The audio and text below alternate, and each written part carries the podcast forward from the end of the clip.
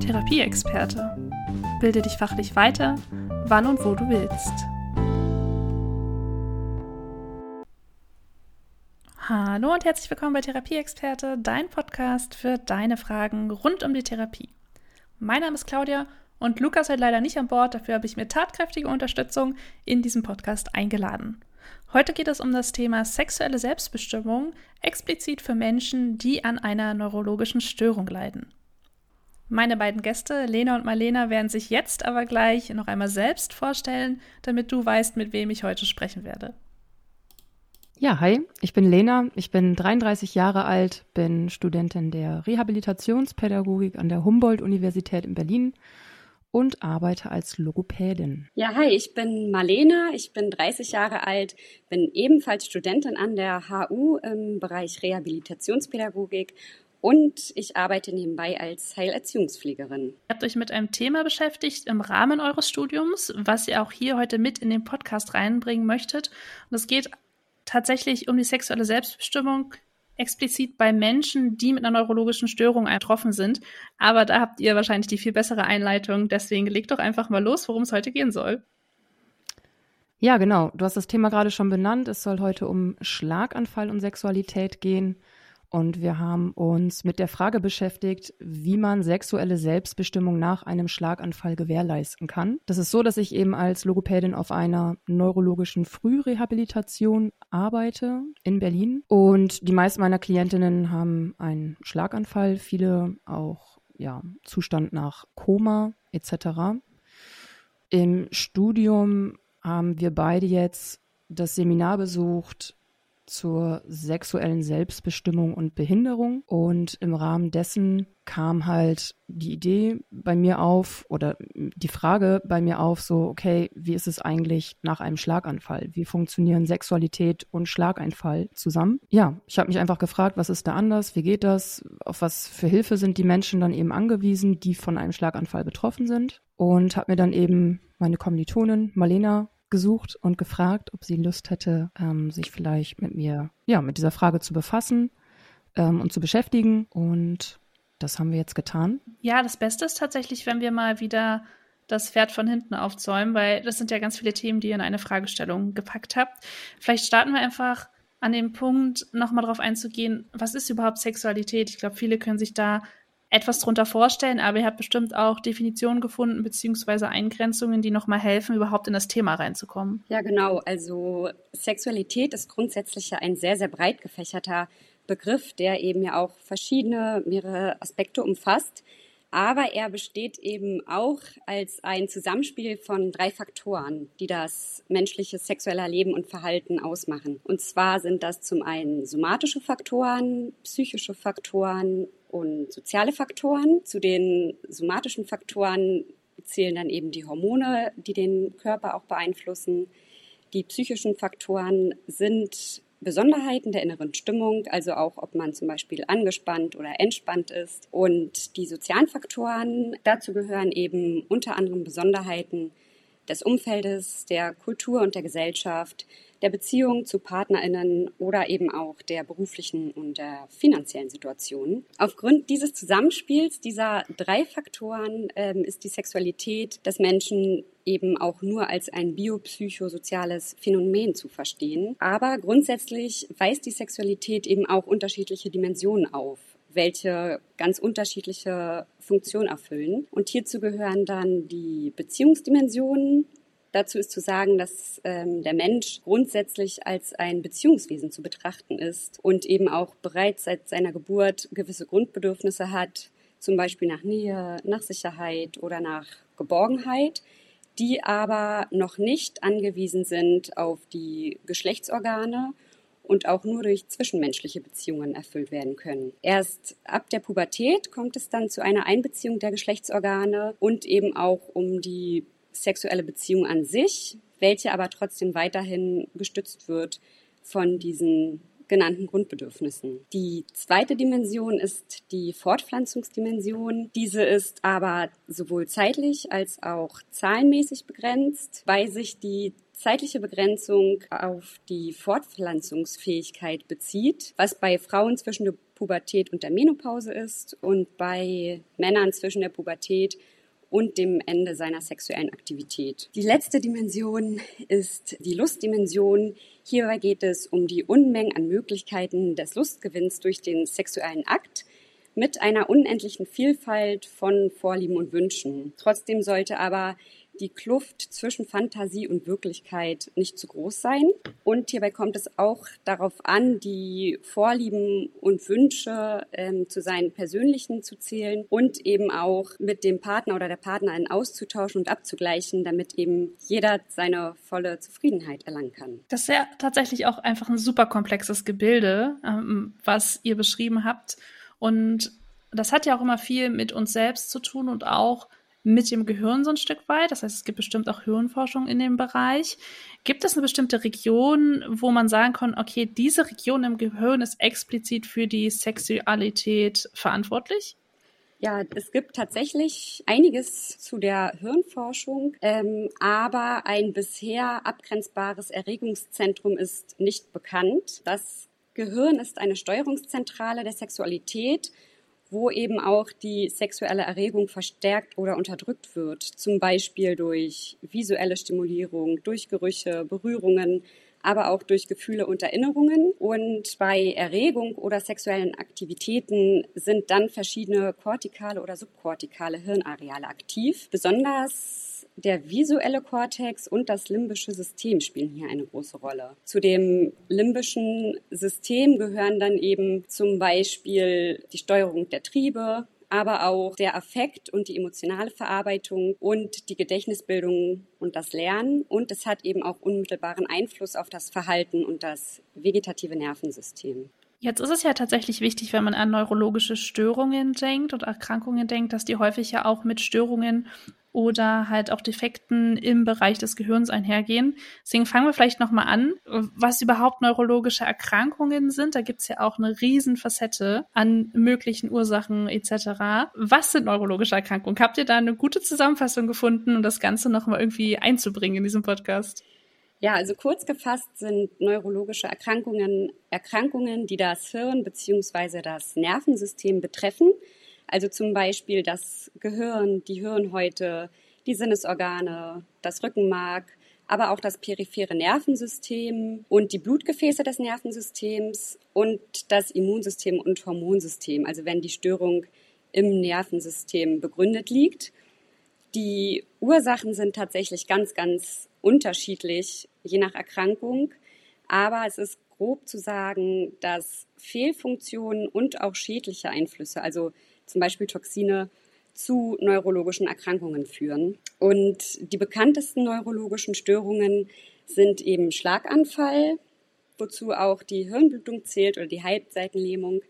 Die Ursache hier ist hoher Blutdruck, Rauchen, Diabetes oder fehlende Bewegung. Aber dazu wird euch Lena dann auch später noch einmal ausführlich berichten. Weitere Erkrankungen können Parkinson sein, Multiple Sklerose, also ein MS, was aber nicht zu verwechseln ist mit Muskelschwund oder Muskeldystrophie. ALS ist auch eine sehr bekannte neurologische Erkrankung, die durch Stephen Hawking erst so richtig Einklang in unsere Gesellschaft gefunden hat. Hirnhautentzündung, Epilepsie, Migräne, Polyneuropathie und Demenz Alzheimer. Also es gibt ganz viele bekannte neurologische Erkrankungen und auch die Symptome der Erkrankungen können sehr variabel sein und tatsächlich von wenig Belastung beziehungsweise Einschränkungen bis hin zu einer vollständigen Erlähmung mit Notwendigkeit der Beatmung oder gar zum Tod führen. Aber die gängigsten Symptome sind Bewegungsstörungen, Sensibilitäts- und Wahrnehmungsstörungen, Schmerzen, Bewusstseinsstörungen und die Veränderung des Sprachbildes. Wenn man das beides jetzt ein Stück weit zusammenführt, äh, zu sagen, okay, Sexualität und neurologische Erkrankungen, was kann man sich da vorstellen? Inwieweit sind Menschen mit neurologischen Erkrankungen ihrer Sexualität eingeschränkt? Was gibt es da für verschiedene Bereiche?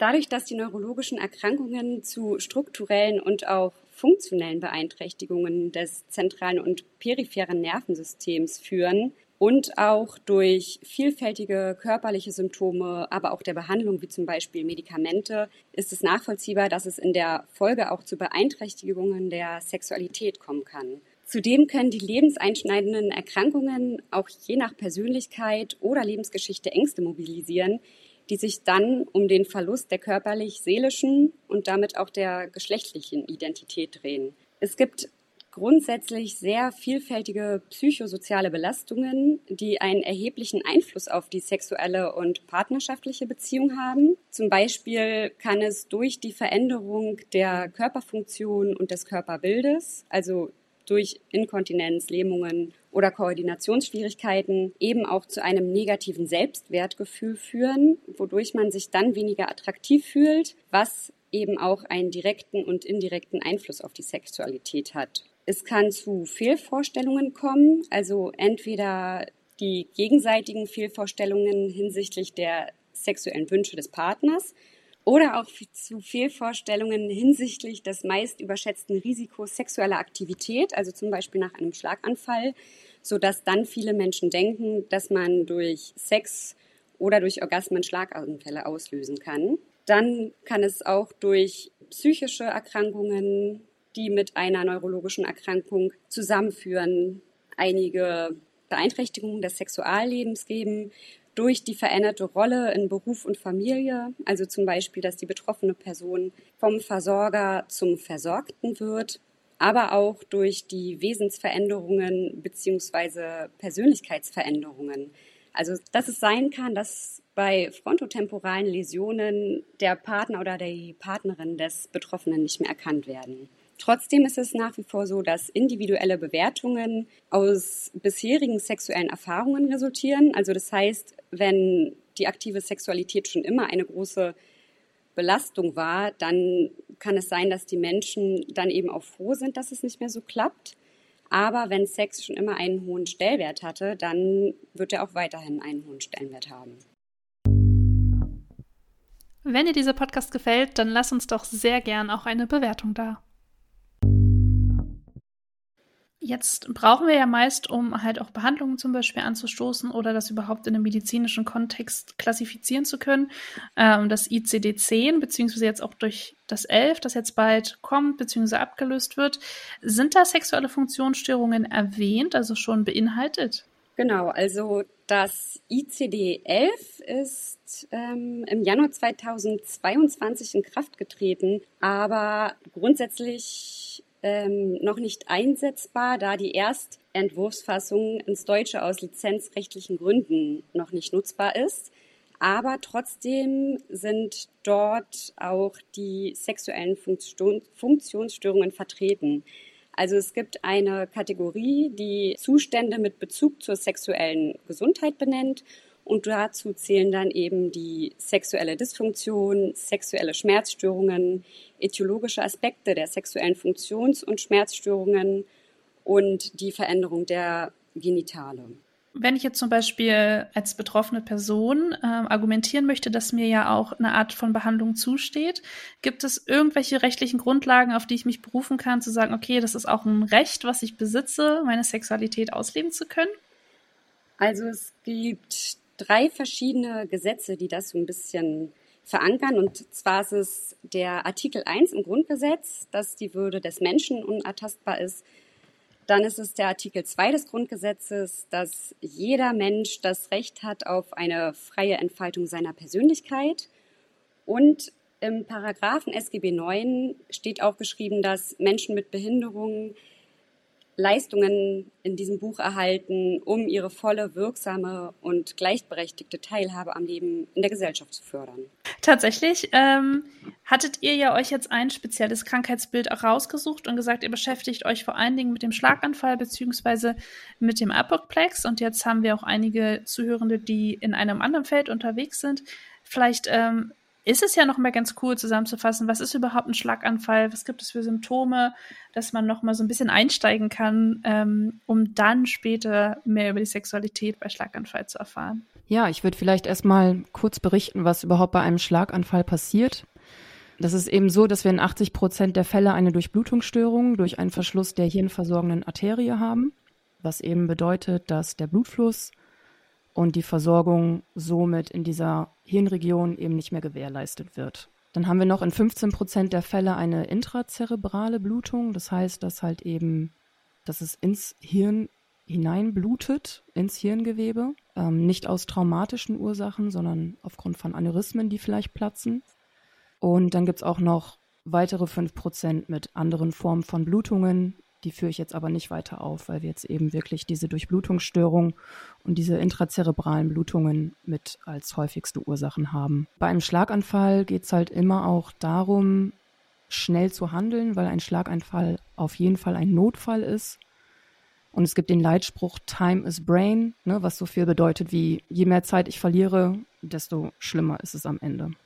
Und 10 bis 15 Prozent sterben Tatsache auch in den ersten vier Wochen wenn sie einen Schlaganfall erlitten haben. Vielleicht ein paar Zahlen dazu. Die Zahlen sind jetzt aus einem Neurologiebuch von 2010. Da ist die Rede von, dass so 20, nee, 200 bis 250.000 Einwohner pro Jahr in Deutschland an einem Schlaganfall erkranken. Ich habe noch mal so ein bisschen recherchiert im Internet. Man findet Zahlen jetzt aktuellere so von 270.000 Einwohner. Also die Zahlen steigen auf jeden Fall. Und wir haben insgesamt 700.000 Einwohner, die mit den Folgen eines Schlaganfalls leben. Also ich finde, das ist schon eine beachtliche Summe. Ist, ähm, ich habe es mal ausgerechnet, 0,84 Prozent der Bevölkerung in Deutschland. Und man teilt das etwa so auf, dass ein Drittel der Leute, die einen Schlaganfall erlitten haben, vollständig rehabilitiert werden und genauso leben können wie vor dem Schlaganfall. Ein weiteres Drittel kann selbstständig leben, ist aber dauerhaft auf Hilfe angewiesen. Und das letzte Drittel ist vollständig pflegebedürftig und ja, lebt in entsprechenden Einrichtungen, wo sich gekümmert wird. Mm, zu den Ursachen zählen auf jeden Fall der Bluthochdruck, das Rauchen, Diabetes, ähm, ein zu hoher Cholesterinwert im Blut, aber auch Bewegungsmangel. Und dadurch, dass jüngere Menschen immer mehr an Gewicht zunehmen und auch immer mehr Diabetes Typ 2 diagnostiziert wird, ja, kann man einfach davon ausgehen, dass auch immer mehr Schlaganfälle dann auftreten und dass die Zahl noch weiter steigen wird. Was ich auch sehr interessant fand, ist, dass der Schlaganfall mit eines der häufigsten und teuersten Krankheiten ist. Also aufgrund des ganzen Reha-Systems im Anschluss, was sie dort durchleben. Und die dritthäufigste Todesursache. Das fand ich auch erschreckend, fast schon. Die Symptome, die wurden ja gerade schon beschrieben von Marlena und je nach Ausmaß und je nach Lokalisation unterscheiden sich dann auch eben die Symptome. Ja, das kann von leichte Sprachstörungen über Sensibilitätsprobleme im Arm, über komplette motorische Dysfunktionalität im Arm bis zu einer kompletten Halbseitenlähmung eben reichen, bis zur Beatmung, bis zum Koma. Also das ist von bis, genau, und es kommt halt eben total darauf an, wie gravierend der Schlaganfall im Kopf ist, also wie groß entweder die Blutung ist oder ja, wie viel Region die Durchblutungsstörung eben ja nicht mehr versorgt. Jetzt ist ein Schlaganfall ja tatsächlich ein sehr einschneidendes Erlebnis für viele Menschen, die ihn erleiden müssen. Und ähm, welche sexuellen Probleme können auf diese Menschen zukommen, die ein Apoplex erlitten haben? Ja, auch das ist total unterschiedlich. Auch hier kommt es wieder total darauf an, wo die Lokalisation ist der Blutung oder des Verschlusses und ja, wie groß das Ausmaß ist. Und das entscheidet dann letztendlich darüber, wie groß oder wie schwer die sexuellen Funktionsbeeinträchtigungen sind. Der genaue Pathomechanismus bleibt jedoch meistens unklar. Also man weiß auch immer noch nicht genau, was dann letztendlich die Ursache für die abnehmende sexuelle Aktivität ist. Was man aber weiß, ist, dass es ja nach einem Schlaganfall häufig zu einer Post-Stroke-Depression kommt. Ja, man ist, ist ja in einer komplett neuen Lebenssituation. Der Körper funktioniert nicht mehr so, wie er vorher mal funktioniert hat. Die ganze Lebenssituation ist neu. Man wird ja vollständig aus dem Leben erstmal gerissen, je nachdem, wie schwer der Schlaganfall auch eben ist. Und diese Depression muss man auch erstmal überstehen. Aber diese Depression kann dann auch eben zu sexueller Unlust führen. Man weiß auch immer noch nicht, ob sexuelle Funktionsstörungen eher links oder rechts betroffen auftreten. Also damit meine ich, ne, ob die linke oder rechte Hirnhälfte eben betroffen ist. Und am ehesten ist von einer multifaktoriellen Genese auszugehen. Und neue Studien zeigen, dass die Partnerschaft eine sehr große Bedeutung hat und eine sehr große Rolle spielt. Also wenn ich mich sehr wohl fühle in meiner Partnerschaft und sehr gefestigt bin, sehr gesettelt bin, dann sind diese sexuellen Funktionsstörungen wohl weniger gravierend als in einer Beziehung, in einer Partnerschaft, in der es schon lange Probleme gibt, in der ich mich nicht mehr ganz so wohl gefühlt habe. Genaue Probleme können dann also sein, dass der Tausch von sexuellen Zärtlichkeiten und erotischer Nähe nach einem Schlaganfall erheblich abnimmt. Und auch so die Dauer vom, vom Vorspiel, die Dauer vom Akt als solchen, vom Geschlechtsverkehr. Durch die veränderte Muskelspannung im Körper kann es auch zu Problemen kommen. Also bei einer Lähmung meinetwegen jetzt im Arm kann ich diesen vielleicht gar nicht mehr benutzen. Es kann aber auch zu so Spastiken kommen, dass der, der Tonus im Muskel viel zu erhöht ist und eine Entspannung gar nicht mehr möglich ist im Körperteil. Es kann auch zu Wahrnehmungsstörungen kommen. Also typisch ist so dieser Neglect. Ähm, das ist eine Wahrnehmungsstörung zu einer Seite hin, visuell und körperlich so dass ich meine eine Körperhälfte gar nicht mehr wahrnehme als solche oder den linken oder rechten Raum nicht mehr wahrnehme. Sehen kann ich ihn, ich nehme ihn aber nicht mehr wahr. Es kommt auch zum Libido-Verlust bei Frauen sowie Männern. Frauen haben auch oft mit Vaginaltrockenheit dann zu tun, was einfach zu Schmerzen führt beim Geschlechtsverkehr, wodurch die Lust sinken kann. Ähm, es kommt auch bei beiden Geschlechtern zu Coitus, zu einer reduzierten Coitusfrequenz oder zu verzögerten oder gar ausbleibenden Orgasmen. Ähm, es kann zu Erektionsstörungen kommen bei Männern. Und wie Marlena vorhin auch schon erwähnt hat, dass die Angst, einen erneuten Schlaganfall zu erleiden, einfach sehr, sehr, sehr hoch ist. Aber diese Angst muss eigentlich gar nicht bestehen, weil das Risiko, einen erneuten Schlaganfall bei sexueller Aktivität zu bekommen, ist sehr gering, beziehungsweise nicht mehr erhöht als sonst. Dann haben wir natürlich auch so gesellschaftliche Probleme, ne, dass viele Menschen der Ansicht sind, dass Sex nur gesunden Menschen zustehe und dass PartnerInnen auch oft keinen ja, keinen Sex mit einem kranken Menschen haben möchten oder vielleicht auch beschämt sind, diese Person nackt zu sehen oder auch behindert zu sehen.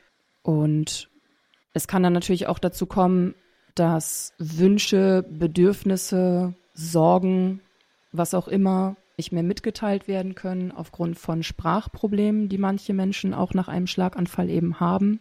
Und ähm, weiteres Problem wäre auch noch die Inkontinenz oder die Stuhlinkontinenz. Das führt natürlich auch zu erheblichen Problemen, weil man sich dafür auch schämt. Man möchte ja nicht während des Aktes irgendwie dann plötzlich Urin oder Stuhl verlieren.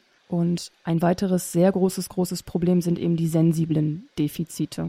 Also, dass Menschen, die einen Schlaganfall erlitten haben, einfach ihren Körper nicht mehr so spüren wie vorher. Ja, und wenn sie irgendwie gestreichelt werden, dann können sie das nicht spüren. Weder am Arm noch am Bein noch am Geschlechtsteil. Also weder an der Vulva noch am Penis oder an der Brust oder sonst wo. Und ja, das sind viele, viele, viele Gründe, weswegen sich dann eben betroffene Menschen zurückziehen, samt Partner und Partnerin. Ich habe auch noch ein paar Zitate rausgesucht. Ich fand die irgendwie ganz eindrücklich. Da möchte ich mal so zwei, drei vorlesen. Eine Frau berichtet davon, der teilweise Verlust des Gefühls in der Vulva ist besonders gravierend. Ein anderer Betroffener hat gesagt, das Körpergefühl ist auf der betroffenen Seite seltsam geworden. Teilweise gar nicht mehr vorhanden, teilweise dann doch viel stärker ausgeprägt aber meistens bleibt ein wattiges Gefühl. Mein Partner weiß das und berührt mich nur noch ganz zart und vorsichtig auf meiner rechten Seite. Dadurch kann ich meinen Körper mehr vertrauen, als ich es vorher gemacht habe. Das sind jetzt eher so Zitate, die mehr ins Negative reingehen. Eine andere betroffene Person beschreibt aber auch, alles erscheint intensiver. Also es kann halt auch in die andere Richtung gehen. Ob jetzt das intensiv hier gut oder schlecht gemeint ist, das weiß ich nicht. Aber genau, also man kann halt eben sehr, sehr, sehr wenig spüren oder auch extrem viel an einer Stelle. Genau. Sexualität hat ja häufig auch die Verknüpfung einfach mit dem Begriff der Fortpflanzung. Und das sind auch einige Dinge, die sich vielleicht auch Betroffene selbst dann fragen, ob der Kinderwunsch, vor allem wenn man früh in seinem Leben vielleicht einen Apoplex erleiden muss, auch tatsächlich der Kinderwunsch erfüllbar ist. Können Menschen mit Apoplex Kinder bekommen, ist die Frage. Also körperlich gesehen auf jeden Fall. Es stellt sich eher die Frage, wie weit die Krankheit dann fortgeschritten ist und inwieweit sie einen Alltag mit Kind gemeistert kriegen. Ne? Also inwiefern sind sie körperlich so eingeschränkt, dass sie sich eben um einen Säugling, um ein Kind kümmern können oder auch nicht. Was mehr beachtet werden sollte, ist, dass der Schlaganfall generell bei einer Schwangerschaft um das Dreifache erhöht ist und hierauf eher Acht genommen werden sollte. Also wenn eine Frau entscheidet, nach einem Schlaganfall nochmal schwanger zu werden, sollte sie einfach eher beachten, dass das Schlaganfallrisiko, was ja jetzt eh schon erhöht ist, aufgrund eines vorherigen Schlaganfalls, einfach nochmal mehr erhöht ist. Und das Risiko, Komplikationen zu erleiden, ist dann einfach deutlich höher. Aber in der Theorie können, können Frauen körperlich gesehen schwanger werden und auch ein Kind gebären nach einem Schlaganfall. Wenn wir uns das jetzt alles nochmal so ein bisschen vor Augen führen, sind es ja auch viele Dinge, mit denen Betroffene zu kämpfen haben und zu tun haben.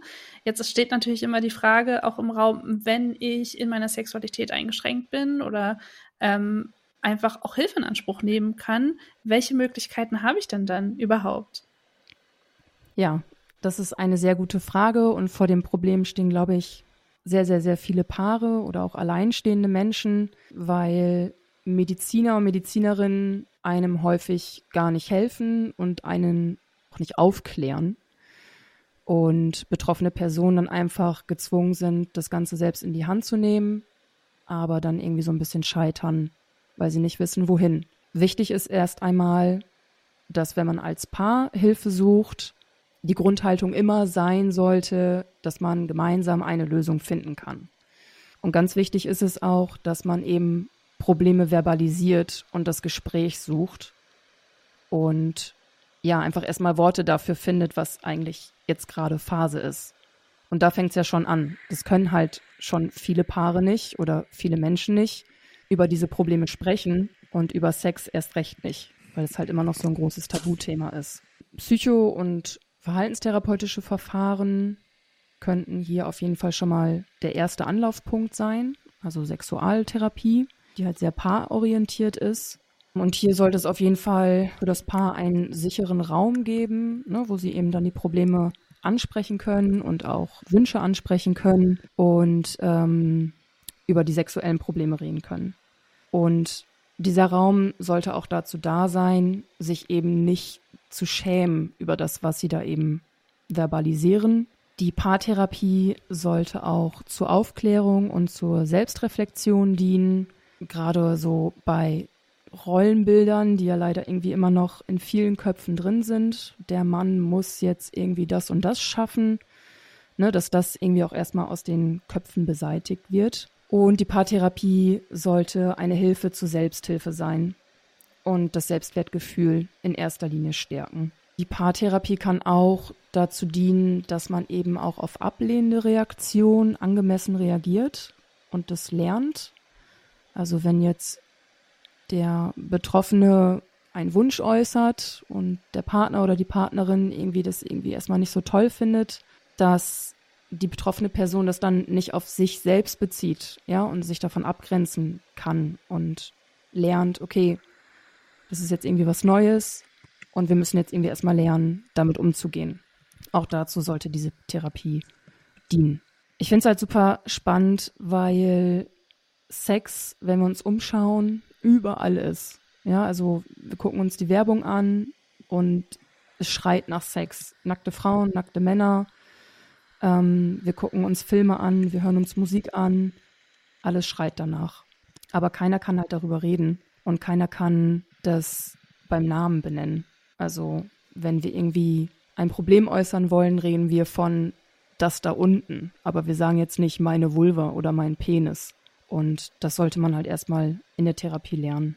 Genau, also das wäre so quasi die Psychotherapie, es gibt ja aber auch noch andere Therapieformen, wozu ich mich dann ja auch zähle. Ich bin als Logopädin irgendwie äh, eben tätig. Es gibt noch die Ergotherapie und die Physiotherapie. Und das sind einfach Therapieberufe, die nach einem Schlaganfall sehr viel involviert werden in die Rehabilitation, sei es auf der Stroke Unit, sei es auf der Neurofrühreha und auch noch im Anschluss, wenn die Patientinnen zu Hause sind, ähm, sind trotzdem diese Therapieberufe mit involviert. Und es ist wichtig, dass auch diese Therapieberufe AnsprechpartnerInnen sein können. Es gibt eine Ergotherapeutin, Katja Stolte, die sich da sehr für eingesetzt hat und die einfach angefangen hat, das Thema Sexualität mit in die Anamnese reinzunehmen. Da wird dann einfach direkt am Anfang gefragt, bei der Aufnahme, wie steht es um die Sexualität? Das kann natürlich erstmal auf, ähm, ja, auf Ablehnung stoßen. Das ist auch okay. Das darf es auch und soll es auch. Aber die betroffene Person, ja, vielleicht meldet sie sich dann fünf, sechs Wochen später und sagt, hey, Sie haben mich doch da mal angesprochen, da gibt es doch ein Problem. So, und ich möchte gerne darüber reden. Also es wird halt ein Raum geboten, der nicht erstmal angenommen werden muss, aber falls doch, weiß die betroffene Person, okay, cool, ich kann mich da melden. Und das fand ich wirklich sehr spannend und fände das auch sehr, sehr, sehr wichtig, wenn es in der Logopädie mehr thematisiert werden würde und in der in, würde und in der Physiotherapie. Weil auch in der Logopädie, was ist, wenn Patientinnen halt eben diese heftigen, heftigen Sprachprobleme haben, dann können sie sich eben nicht adäquat äußern und sich nicht dazu ausdrücken.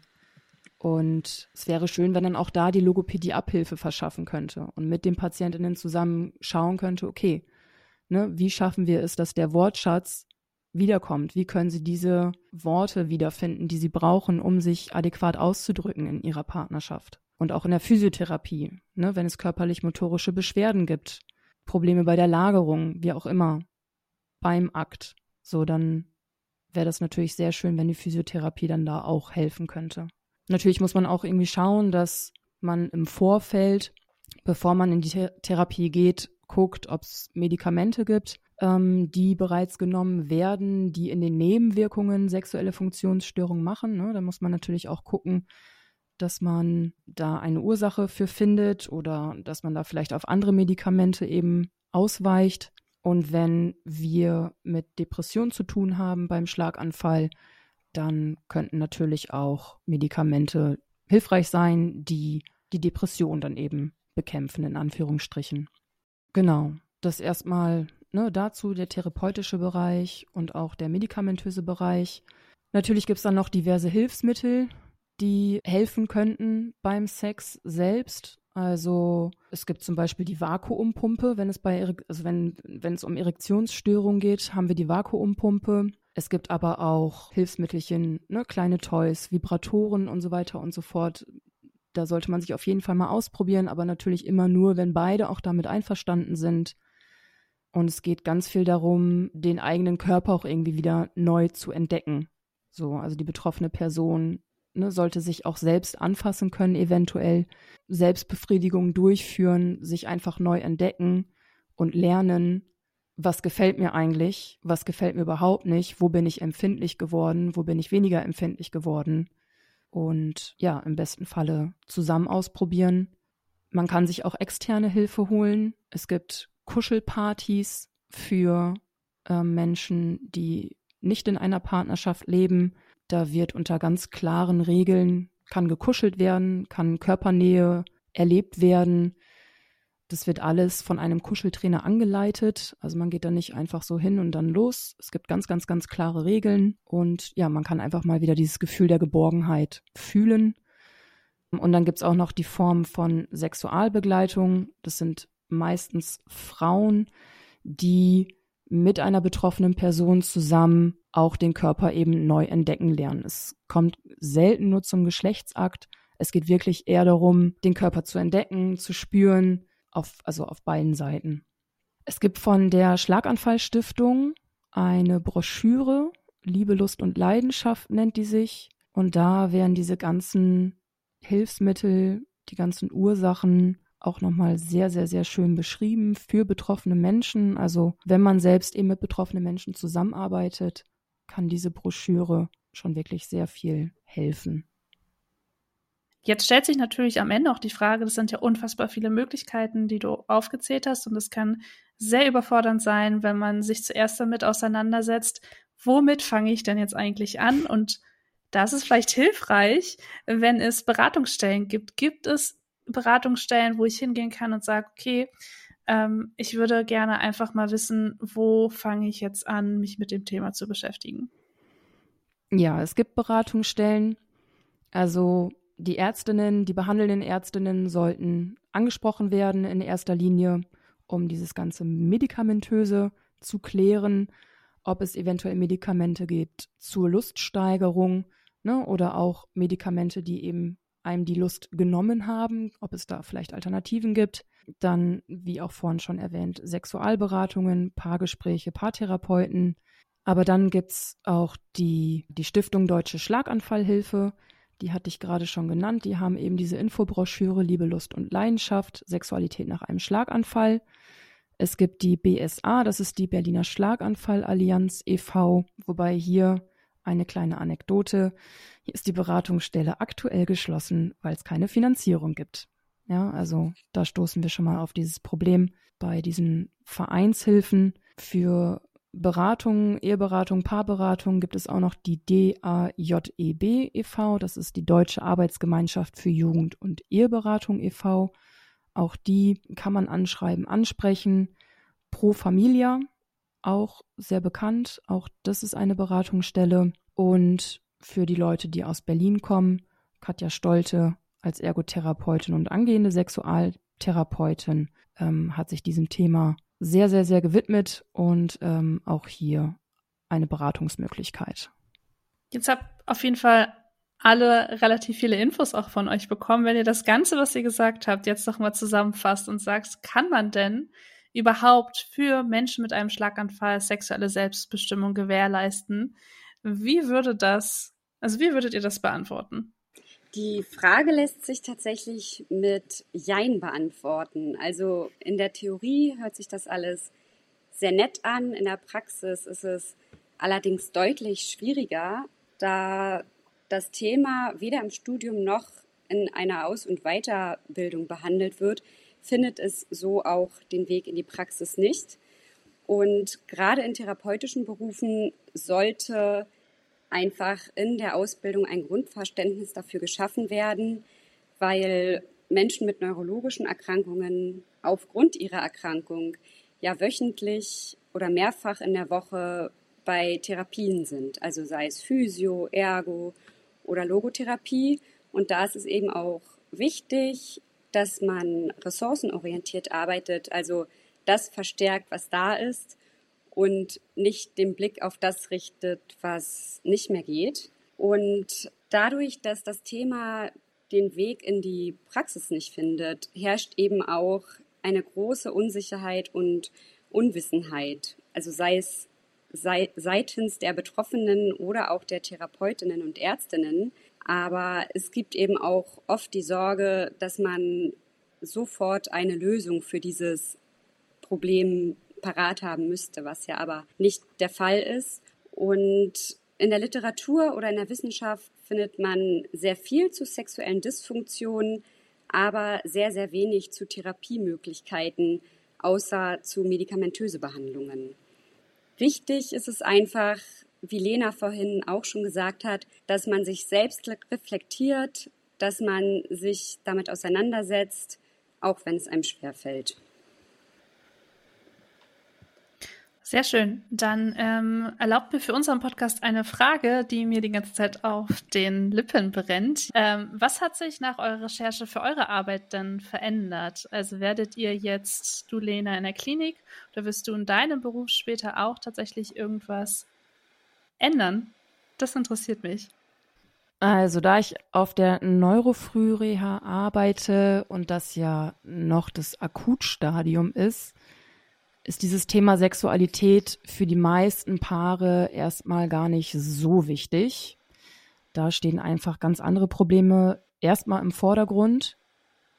Ähm, was ich aber irgendwie für mich herausgefunden habe, ist, dass auch ich als Logopädin mich diesem Thema einfach ein bisschen mehr widmen sollte. Also auch, dass meine Sprachtherapie darauf ausgerichtet werden sollte. Ja, und dass ich dieses Thema Sexualität nicht einfach so an die, ähm, ja, Psychotherapeutinnen oder Ergotherapeutinnen abgebe. Nee, auch ich kann ein Teil, nee, auch ich kann einen Teil dazu beitragen, ähm, dass ja sexuelle Selbstbestimmung nach einem Schlaganfall wiedererlangt werden kann. Vielleicht nicht auf der Neurofrühreha, vielleicht auch schon so durch Broschüre weitergeben. ähm, ja, aber vielleicht werde ich ja irgendwann noch mal wieder in einer Praxis arbeiten oder in einer Reha-Phase, die ein bisschen später ist. Ähm, und werde auch da einfach so ein bisschen meine Fühler haben und immer mal wieder daran denken, dass auch das ein Thema ist. Ja, ich muss sagen, das Thema hat ähm, bei mir großen Eindruck hinterlassen. Also ich arbeite in einer WG für Menschen mit Behinderung, jetzt nicht mit neurologischen Erkrankungen, aber auch da nehme ich mir vor, das Thema Sexualität ähm, mehr anzusprechen und offener dafür zu sein, Gesprächsangebote zu schaffen, dass eben die Klienten auch auf mich zukommen und wir dann bei Problemen gemeinsam eine Lösung finden können. Ja, vielen Dank, dass ihr auch euch noch mal ein Stück weit geöffnet habt, um zu verraten, wie der Rechercheprozess euch jetzt in der Arbeit auch später beeinflussen wird. Und ich hatte euch schon angedroht am Anfang dieser Episode, dass ihr am Ende das letzte Wort haben werdet. Deswegen werde ich jetzt noch kurz eine Minute Raum für euch lassen, damit ihr euch was überlegen könnt und sage für alle, die gerade zuhören, wenn auch du eine Frage hast, mit der wir uns in diesem Podcast auseinandersetzen sollen, scheu dich wirklich nicht und schreib uns einfach eine Nachricht. Wir haben ähm, viele Kanäle, über die du uns erreichen kannst. Du kannst uns auf Instagram schreiben, auf Facebook schreiben. Wir haben aber auch ein Formular eingerichtet, wo du anonym deine Themen einreichen kannst. Alle Informationen dazu findest du natürlich wie immer in den Shownotes oder auf www.therapieexperte.de slash Episode 98. Jetzt übergebe ich euch aber sehr gern das letzte Wort und ich schmeiße diesmal den Ball erst zu Marlena, weil Lena vorhin anfangen musste. Mir großen Spaß gemacht, hier eingeladen worden zu sein und ich wünsche euch noch eine schöne Woche. Auch von mir vielen lieben Dank fürs Zuhören und auch von mir eine schöne Woche.